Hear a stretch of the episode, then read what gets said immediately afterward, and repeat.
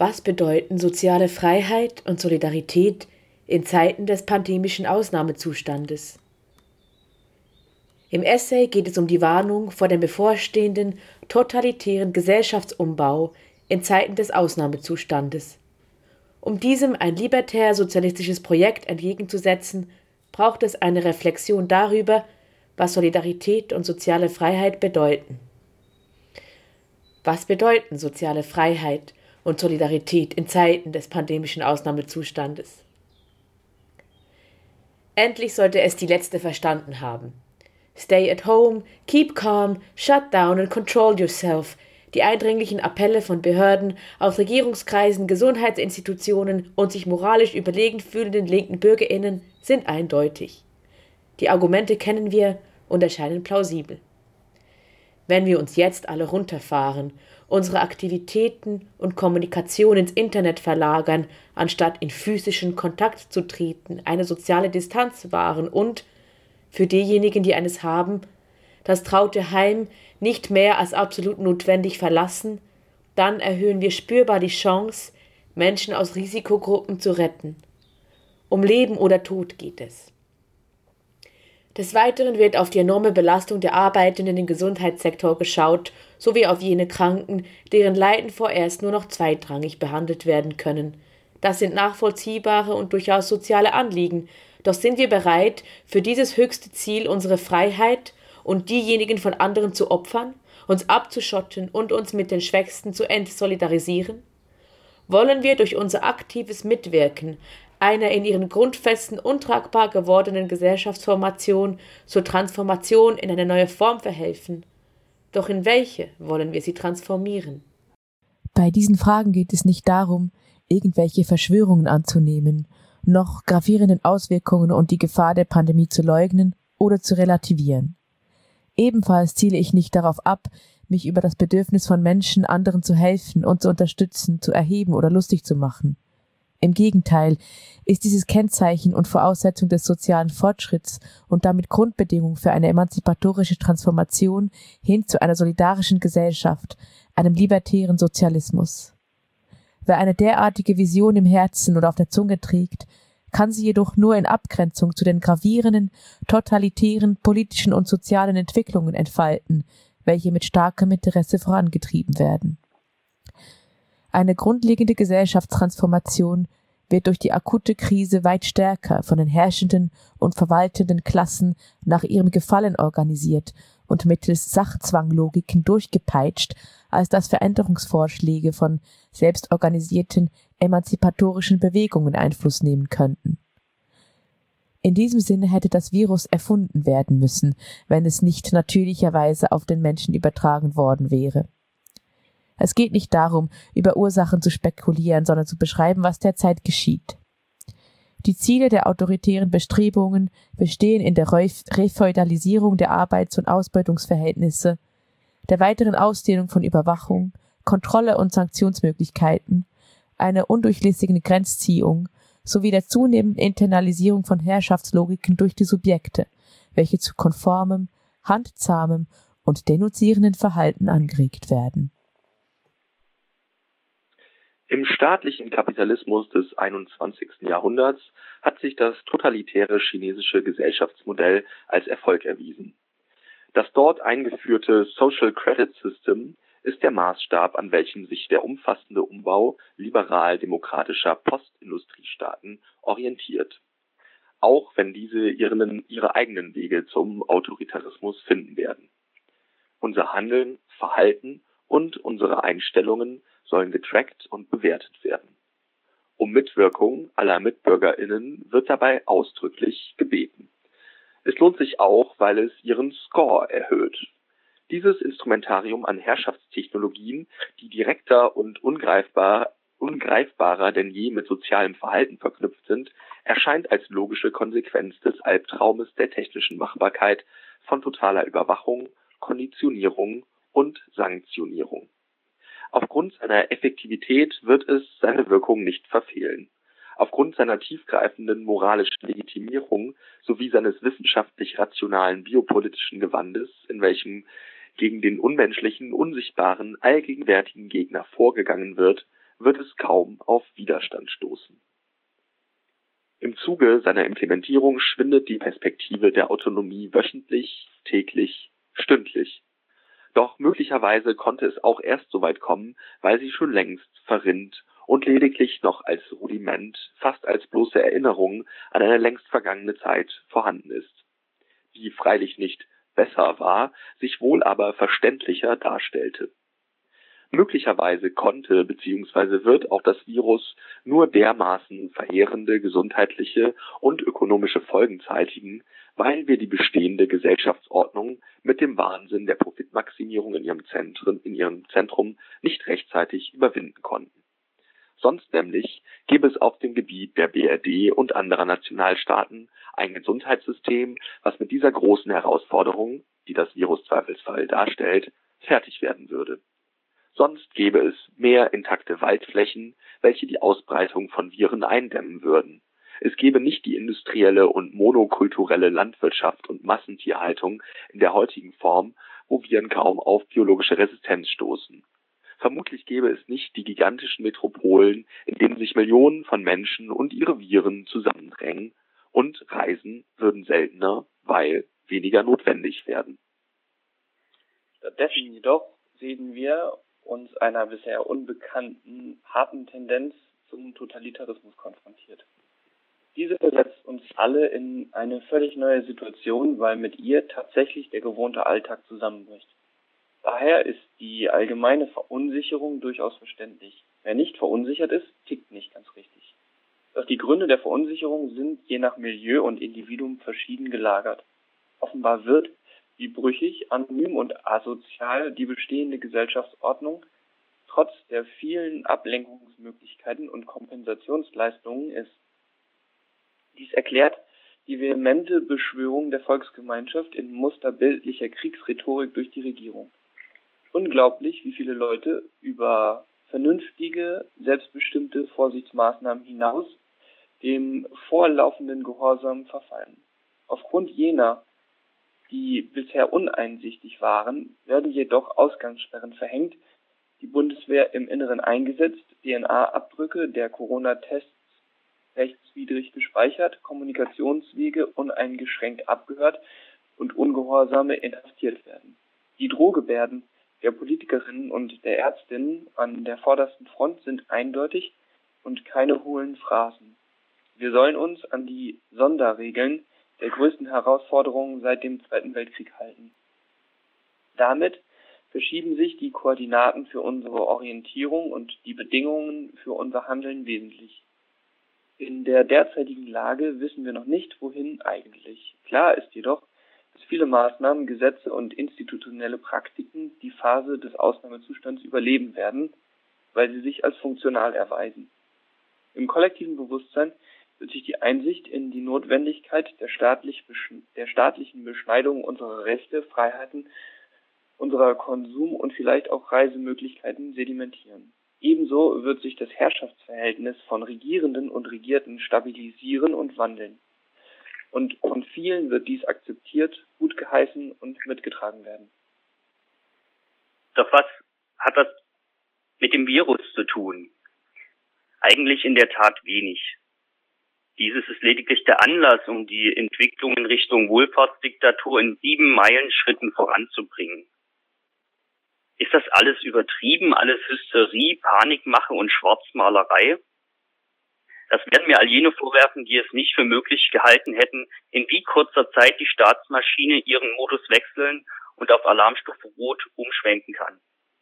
Weil sie das Wesen des Staates nicht verstanden haben jene, die bis vor kurzem die Angst vor einer potenziellen Pandemie und vor den Spielräumen für die Erneuerung der Herrschaftsordnung als völlig übertriebene Panikmache angesehen hätten.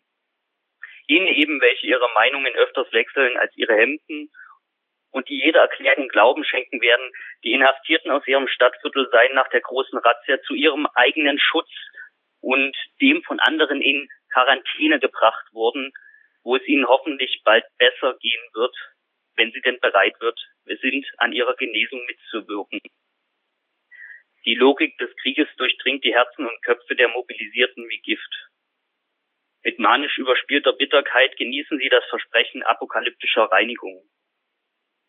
Voller falscher Vorfreude erwarten sie das harte und konsequente Durchgreifen, das ihnen ermöglicht, erneut zu verdrängen, auf welchen Grundlagen die bestehende Herrschaftsordnung aufgebaut ist und welche Konsequenzen, Verwerfungen und Entbehrungen ihr Normalbetrieb mit sich bringt.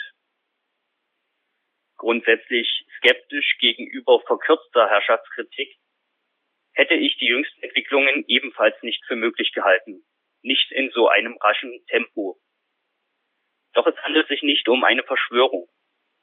Vielmehr haben wir es mit systemimmanenten Tendenzen zu tun, welche staatliche Machtapparate und kapitalistische Verwertungsprinzipien mit sich bringen. In Krisenzeiten wollen ihre VertreterInnen als GewinnerInnen hervorgehen und dafür haben sie die beste Ausgangslage. Die Aussage, die Krise als Chance zu nutzen, gewinnt in diesem Zusammenhang einen faden Beigeschmack. Immerhin lehrt die Erfahrung, dass die gesellschaftliche Erosion zulasten der Schwächsten und Ärmsten gehen und die Kosten auf sie abgewälzt werden. Insofern ist von Interesse und Bedeutung, wie sich jene verhalten, welche sich die Solidarität auf die Fahnen geschrieben haben und die damit für eine andere Gesellschaft eintreten, wofür es viele verschiedene Wege, Mittel und Formen gibt.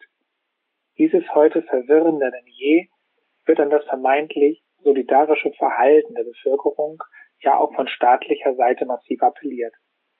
Dem widerspricht die libertär-sozialistische Tradition, welche unter Solidarität nicht versteht, Gleichgemachte auf einem unumgrenzten Territorium zu unterstützen, um das Elend zu kompensieren, für welches sie nicht verantwortlich sind. Denn es wurde ihnen aufgebürdet und kann prinzipiell abgeschafft werden. Unter Solidarität ist vielmehr die Unterstützung von anderen zu verstehen, dem auf diese in ihrer Andersartigkeit Bezug genommen wird, also Beziehungen gestiftet werden, welche über eine rein materielle oder ökonomische Dimension weit hinausgehen. Solidarität meint nicht die Kameradie oder BürgerInnen an der zusammengeschweißten Front gegen das aus ihren Gesellschaftsformen und Lebensweisen vielfach verdrängte.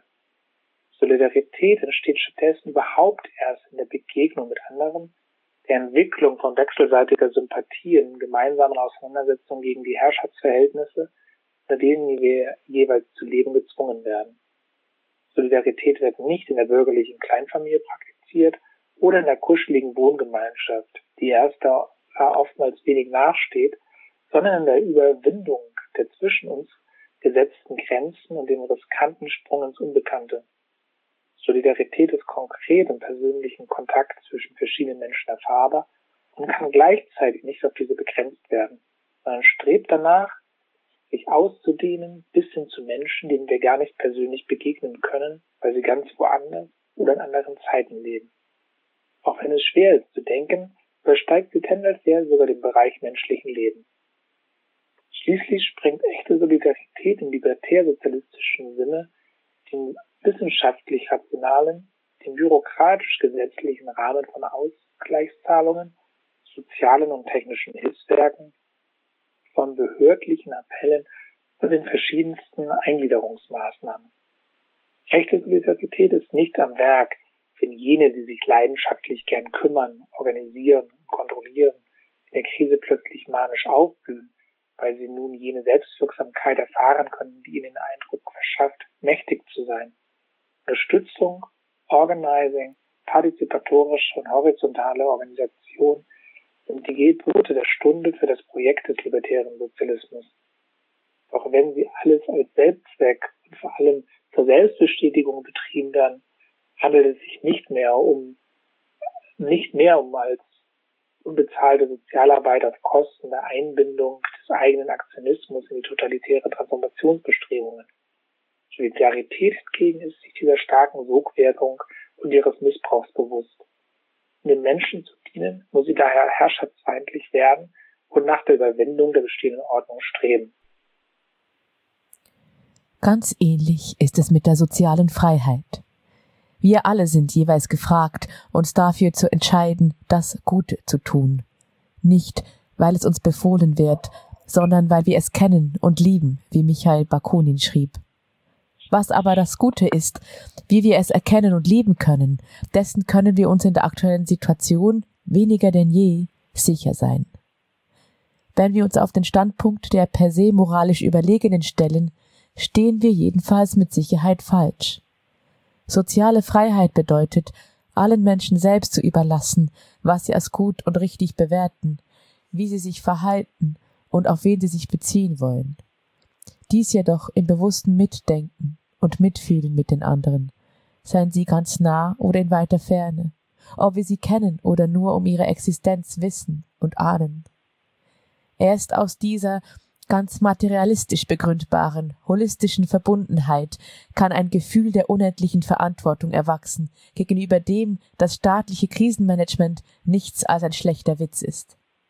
Soziale Freiheit heißt, Menschen aus eigenem Entschluss und aufgrund eigener Bedürfnisse zu unterstützen, helfen und heilen zu wollen. Sie heißt nicht, sich für den Dienst an der sozialen Front zu verpflichten um den Vaterland das Humankapital seine Untertanen, deren Gehorsam, Verzicht und Partizipation sowie seine Wirtschaft ihre Profite zu sichern. Soziale Freiheit schließt ein, dass wir nicht zu unserem Glück gezwungen werden, sondern es nur in Kooperation miteinander verwirklichen können. Aus unserer existenziellen Abhängigkeit voneinander entsteht die Grundlage, Gesellschaft ohne Herrschaft durch sich selbst bestimmende Menschen organisieren zu können. Darin verweist uns soziale Freiheit auch auf die Begrenztheit unseres Handelns, ja unseres Lebens, und macht uns damit erst zu dem, was wir sind. Gleichwohl spornt sie uns aber an, unsere Grenzen und unsere Handlungsfähigkeit gemeinsam zu erweitern. Die drängende, sehnsüchtige Forderung der sozialen Freiheit beinhaltet damit, dass wir unsere Potenziale voll ausschöpfen. Mit diesen können wir prinzipiell erreichen, erarbeiten und erkämpfen, was uns oftmals so fern scheint. Eine Gesellschaft, frei von Herrschaft und grundlegenden Antagonismen, in der allen Menschen bedingungslos die Ressourcen und Möglichkeiten zukommen, ihre Leben selbst zu gestalten und zu bestimmen. Mit diesen Begriffen von Solidarität und sozialer Freiheit liegen in der Krise durchaus auch Chancen für eine emanzipatorische Transformation der bestehenden Gesellschaftsform hin zu einem libertären Sozialismus. Dies ist nicht zuerst eine Frage der Quantität, sondern der Qualität. Es zählt nicht zuerst, wie viele wir sind, sondern was und wie wir Dinge betrachten und angehen. Wie Pilze schießen die Nachbarschaftsgruppen und Stadtteilinitiativen aus dem Boden. Die Solidarischen begeben sich auf die Suche nach neuen Formen der Selbstorganisation, auch wenn so vieles unklar und widersprüchlich erscheint. Das ist verständlich, denn lernen und organisieren können wir nur im Handgemenge. Das gilt für scheinbar stabile Zeiten, genauso wie für jene des staatlich verordneten Chaos. In einem weiteren Schritt gilt es sich freilich mit den sozialen und politischen Kräfteverhältnissen der vorfindlichen Konstellation auseinanderzusetzen die Keimzellen der freiwilligen Gesellschaft von Gesellschaften im Werden sollen zugleich Kampforganisationen sein, welche sich kollektiv selbstbestimmend in die Konfrontation mit dem aufkommenden Totalitarismus gehen können. Dies war und ist eine asymmetrische Situation. Sie entspricht dem sozialen Krieg, dessen Bedingungen uns aufgezwungen werden. Deswegen müssen wir uns davor hüten, seine Logiken und Taktiken übernehmen zu wollen, mit der wir nur in den Abgrund stürzen können. Der moderne Staat hat eine rechte und eine linke. Mit der rechten teilt er Schläge aus und mit der linken Brötchen. Es zeigt sich, dass viele, auf die ich mich vormals bezogen habe, den Weisungen der Obrigkeit Folgen leisten, sie mittragen und sogar forcieren. Sie unterliegen den schwer durchschaubaren und neuartigen Herrschaftstechnologien. Sie scheinen bereit, ihre, unsere geteilte soziale Freiheit aufzugeben und Solidarität zur Farce verkommen zu lassen. Geht es beim Argument des Schutzes von Risikogruppen und der Entlastung des Gesundheitspersonals tatsächlich um ein altruistisches sich selbst zurückstellen zugunsten der vermutlich am stärksten Betroffenen? Geht es wirklich um einen Verzicht von Privilegien? Ja und nein. Beziehungsweise kurzfristig und unmittelbar ja Langfristig und mit weiterer Reichweite gesehen, nein. Zumindestens, wenn wir davon ausgehen, dass wir heute das Leben europäischer Bürgerinnen retten, für den Preis, dass wir anschließend in einem totalitären System aufwachen. Greift dieses Argument wirklich aus Sorge um die anderen oder ist es so schlagkräftig aus purer, aber völlig diffuser Angst um die berechtigte eigene Gesundheit, welche mit der Sorge um die anderen verdrängt werden kann? Wenn letzteres der Fall ist, wäre gegen diesen Egoismus keineswegs etwas einzuwenden. Nein, wirklich, denn darin zeigt sich doch die Quintessenz von Solidarität und sozialer Freiheit. Nur wenn es den anderen gut geht und sie gesund bleiben, kann es uns selbst gut gehen, können wir selbst gesund werden.